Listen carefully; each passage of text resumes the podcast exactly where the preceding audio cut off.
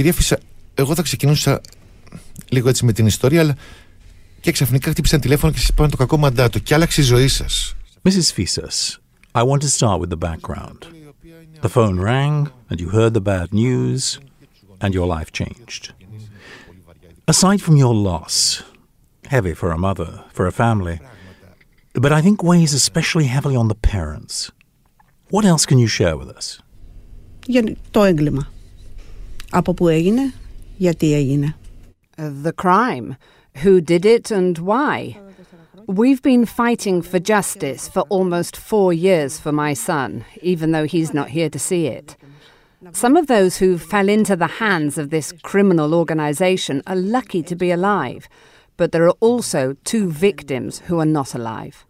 Earlier, I was saying, and I've said it before on Kokkino Radio, where I worked at the time, that both victims are from different countries, but the same place. They are of the working class, labourers. Your family earns its living in the shipyards, and I think Pavlos had also worked there for several years. He was a musician too, of course. Mainly a musician. But he never turned his back on his relationship with the working class, ever. No, he didn't. Why would he turn his back on it? It was his class, and he was proud of it. He had no issue with it. I have to ask some questions. I have to. And you can respond any way you like. Do you think this was a random incident where he just happened to cross paths with them, or was it, according to the court proceedings and what you have learnt, a targeted attack on the specific person? Σύμφωνα με όλα τα στοιχεία που προκύπτουν, δείχνει να είναι στοχευμένη. According to all the evidence that has emerged, it appears to have been targeted. But we'll see this by the trial's end. It's what all the evidence suggests that it was targeted. Because, very simply, it was by chance that he was at that cafe watching the football game. It wasn't his usual hangout, they simply didn't find anywhere else to sit somewhere to watch it.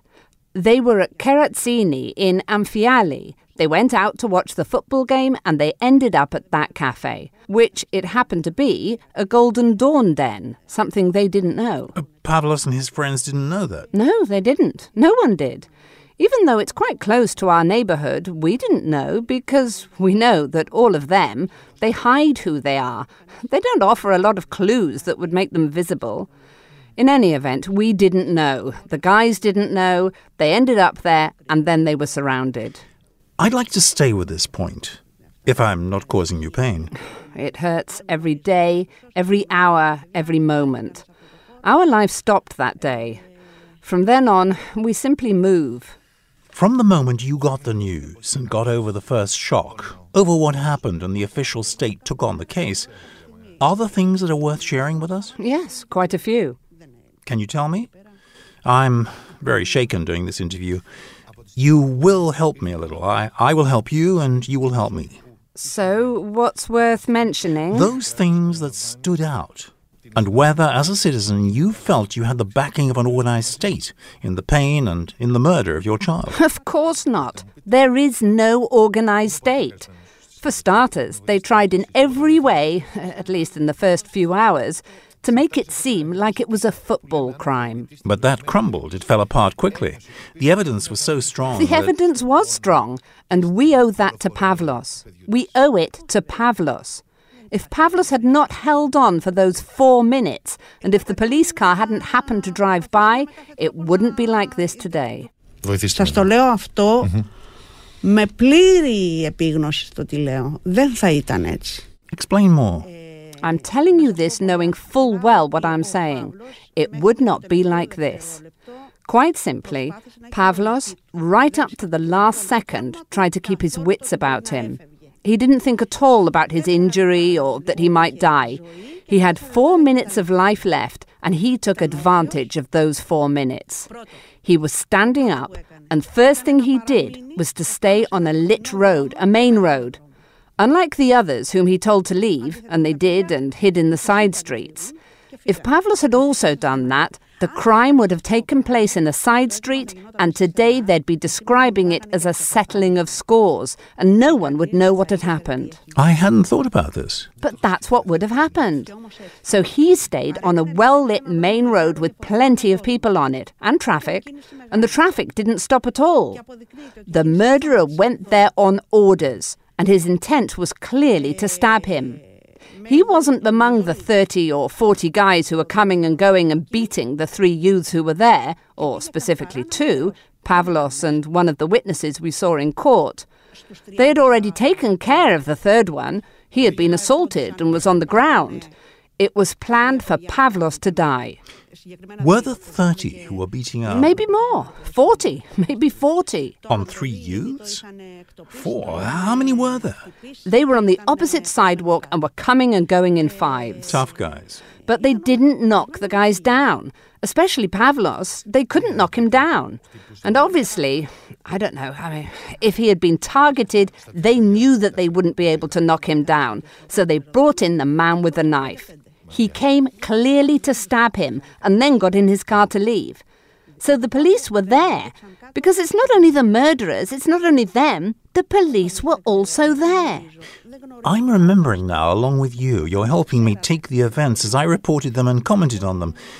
There were many things that stood out for me about the role of the police then, about evidence that was lost and found. It didn't fit, that is, for an organized society where a murder takes place. I saw many gaps in how the organs of the official state operated. So I was right. They were there. They were there.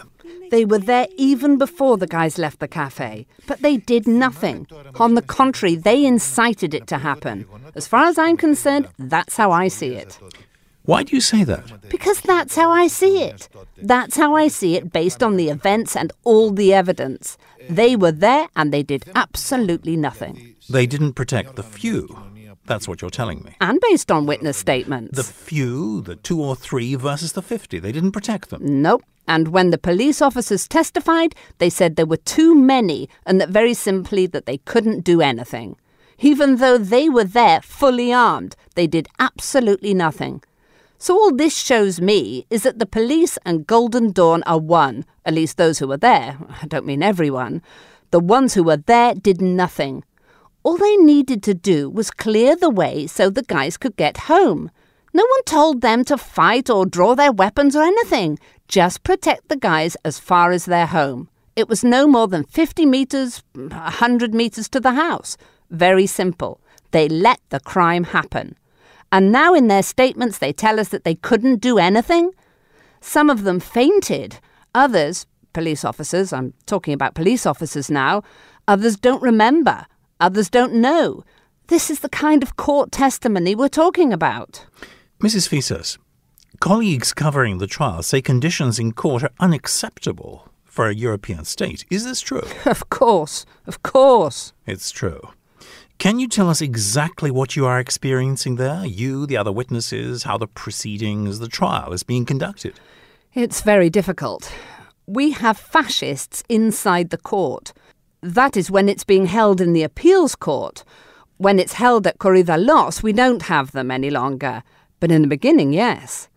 So, they also stop the proceedings with their jeering and their shouting when they hear a witness say something they don't like. We have to face, as a family, their insults, their jeering. They kill you daily with their words, for a start. It's not like they're killing you. If they kill you, at least they finish you and you're over. It's that this situation is unbearable. You can't deal with it. You can't have your child's murderers sitting opposite you and remain calm. There are a lot of things that gnaw at your insides. And they provoke. Of course, they're trying to provoke us, and they continue to provoke us.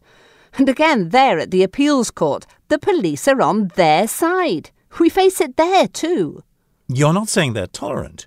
You're telling me that you feel as if they're on their side. Yes, I feel it. I'm speaking personally. I feel it. As victim of this criminal organisation, I feel yes, that they have the police on their side. Who protects you and the people who come? From what you're saying, it takes courage to come to testify at this trial. Let's not forget that on the first day of the trial, Two of the guys who were there that night and who were witnesses at the trial were savagely beaten by Golden Dawn outside Korydallos. They ended up in hospital. And things like this happen all the time. Witnesses, okay, let's not kid ourselves. Witnesses are afraid. But that courage you mentioned is needed. In the end, courage wins. It's a matter of conscience, as they say, for good to prevail. It's a matter of people's conscience. Certainly.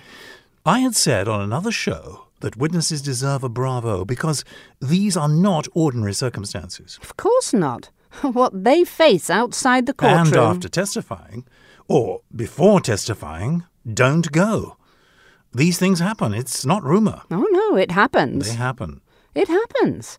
Clearly, it's not rumours. There is evidence. The youths have been beaten. Mrs. Fyssas, I'm asking things that I know, but I want others to hear them. Earlier today, I said on air that even though this trial has all the characteristics to be of interest, it hasn't been given the same courage as other trials of similar public interest. And it is noteworthy why it is not covered by the mainstream electronic media, television, newspapers. There is no space devoted to it, except for specific instances. Efimerida ton Syntakton, the left press. Yes, there are some media, of course, that only follow this. Radio. Nothing is reported at all on TV. No, there is no television coverage. Of course not. Only if there is some incident. That's the only thing that interests them, even though it's such a big trial. It is the trial of the century. Let's not forget that however much they want to play down the trial and consider it about a simple fight, it involves a criminal organisation that at this point is on trial and is simultaneously a party in Parliament. Mrs. Fyssas, we have, first of all, the event that marked you and your family. That is, you lost a child. They took your child. Yes. And there is the second issue alongside it, which is the murder of the other labourer who was going to work early in the morning on his bicycle in Petralona. It is the raid on the fishing boat workers down at. Yes, certainly, there too. It is the organised beating of the Communist Party of Greece members, and PAME Union at Perama again. And so many other incidents which, if we list them, we won't have time to discuss. there are very many. I want to understand, and for listeners to understand, that in these proceedings, is Pavlos Fyssas' murder treated as a package with these other incidents, or are they separate cases that are being tried in tandem? That's why it's taking so long. They have been joined, all the criminal acts that have been committed. Naturally, it started with Pavlo's murder, then with the fishing boat workers, but yes, they are seen together. Together. Together, so that it can be proved that they are. And criminal organisation. A criminal organisation. And this is what we feel is our responsibility right now the entire trial. We're not just there for Pavlo's murder, we are there for the entire trial. Before we go to the short break, how do you explain that this case hasn't drawn the attention given such cases in the electronic media? Because there is a lot of discussion about democracy. How do you explain this? How could I explain it? The way I see it that they don't want to, for their own reasons. They simply don't want to. Does it anger you? Of course it angers me. Does it outrage you, or does it pain you? Of course it outrages me, of course. For starters, as a citizen of this country, that a criminal organisation is on trial, but I don't have the information that I should have? Criminal Nazis. Let's not forget that. It is important to note that it is a fascist criminal organisation, because there are other criminal organisations. It's important. We have forgotten very quickly as a people. And it's very recent. It's not been 70 years fascism in this country, the same fascism, an actual genocide happened in our country and we have forgotten. We haven't forgotten, Mrs. Fyssas. For the first time, I will disagree with you. Some want to think, uh, I think. I don't mean everyone. Most people understand. They understand. Fine, they understand. But what about those who control the media? What are they doing now, other than waiting for some incident to happen at the trial? something that's irrelevant to the trial, so they can bring to the surface some tension that was created. What are they doing to show a small child someone who doesn't know what fascism means, to learn about what fascism means. Why don't they show it? Yes. It is 27 past 9.27. We will go to a short break so I can gather my thoughts. I came totally unprepared, deliberately, Me too. so that it would be from the heart. Mrs. Fyssas, you told me earlier that there are just a few people, a handful, attending the trial. Yes, we're not many. There are the lawyers, there's us, the family, and some others, acquaintances and strangers who are struggling against this fascist growth that exists in our country. There are the journalists who are there every time we have a hearing date. Yes, we're just a handful. So there is one side of the press. But there are also reporters at the trial who are doing their jobs, nothing more, nothing less. What does that mean to you, that the journalist is at the trial? People need to know that there is no videotaping of the trial. There's no audio recording. It is plain that what happens is whatever journalists report. And we're talking about 2015 when the trial began, and yet we managed to have video from the trial of the dictatorship. We have video of it. Yes, we do. And yet, in this case, there'll be nothing. There will be no video recording of this trial. It's the trial of the century, and here we have a political party on trial. How is it that there is no videotaping? Are there some grounds?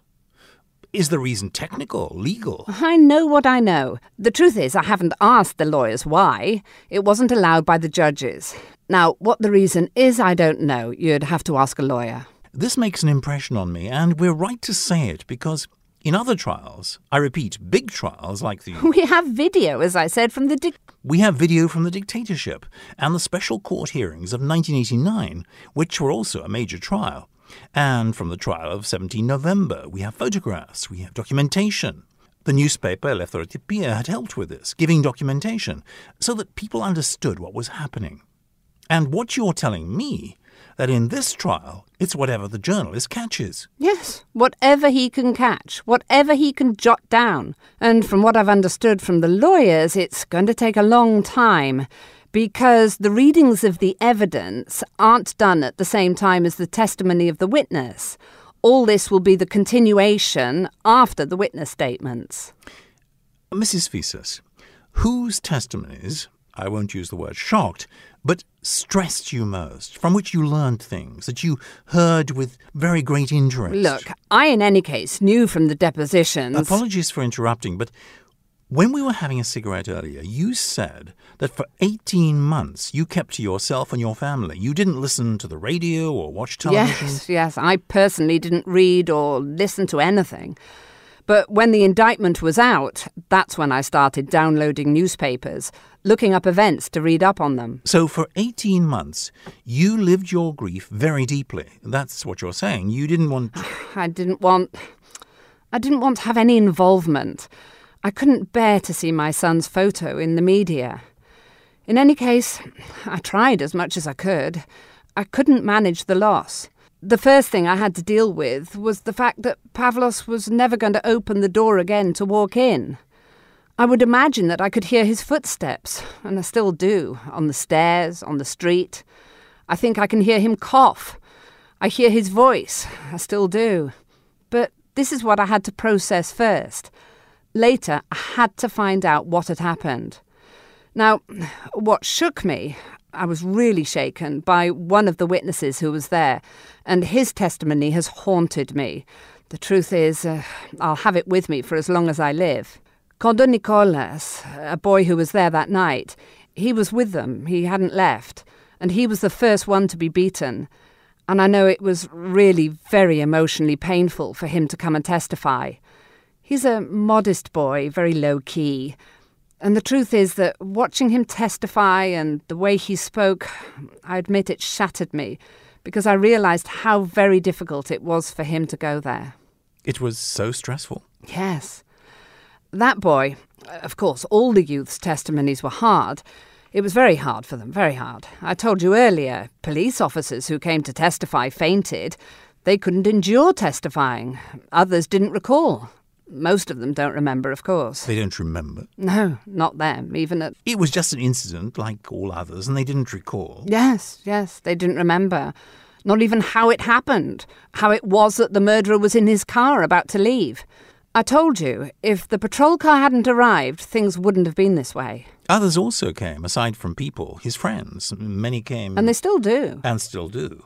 Mr. Alivizatos, the mayor of the city of Athens, came. Mr. Kaminis. Witnesses who aren't protagonists, who aren't people who have been attacked, who, who aren't the other. I think it is very significant that they come to testify, for starters, to be clear and brave and bravo. Uh, What do they add, in your opinion, to the proceedings? Evidence. Evidence? They add evidence. Now, regarding what you said about brave, I consider it greater bravery in a youth who will come who, leaving the court. I don't dispute that, Mrs. Fyssas. But let them get upset a bit, and I look on them with some sympathy now. Those who are outside the frame, who come to a trial and will get upset. Certainly. Aren't they obliged to come? They are, Mrs. Fyssas. We're now rediscovering the self evident, and that's why I'm emphasizing this. In the hope that we will encourage someone else to do it. It is self evident, you're right. We will be the ones to encourage them to come. Doesn't this concern themselves? Do we have to be the ones to encourage people to come and testify? Do we have to wake these people up to the fact that there is this segment of society out there today? And today it's me in this position, but I hope against hope against hope that there is never another mother in this position. It could happen to them. They don't know that. Do they know that? They don't. Is that what needs to happen? Or must we understand that right now our society is going through a very difficult part of its history, and everyone must unite in this, and not say or think that, OK, it's not my problem, let someone else deal with it? No, it's not just me. This should involve everyone. All the Greek people are in this. Those who aren't fascists, I mean. Yes. This country had fascists, always in a minority. In 1943, before 1940, again in 1967. They're the same ones. They're descendants. Their descendants. It's them. Their children, grandchildren, great grandchildren. And now they have increased and resurfaced. It's the same ones. One testimony you said that shook you was. Many shook me, very many. I simply said that this boy haunts me. I felt that. What I wanted to ask was whether you've heard information in court, but in a different tone, another slant to how things happened. Certainly there was, but the truth is that right now nothing comes to mind. The truth is it's hard to remember. Let me remind you now of the most recent, the testimony of Mrs. Katrivanou, Vasiliki Katrivanou. and the last professor who testified. Mr. Alivizatos? Uh, no, no, the professor from the Technical Education Institute, uh, Kourkoulis, something like that. Ah, Kourkoulis, of course. Koulis? Uh, no, I'm mistaken about the name. We'll find the name. They were brought close to the point of exhaustion. It was a long testimony with data, and you could see the defence making every effort to exhaust them. There were many, many people testifying. Everyone's testimony had something to offer.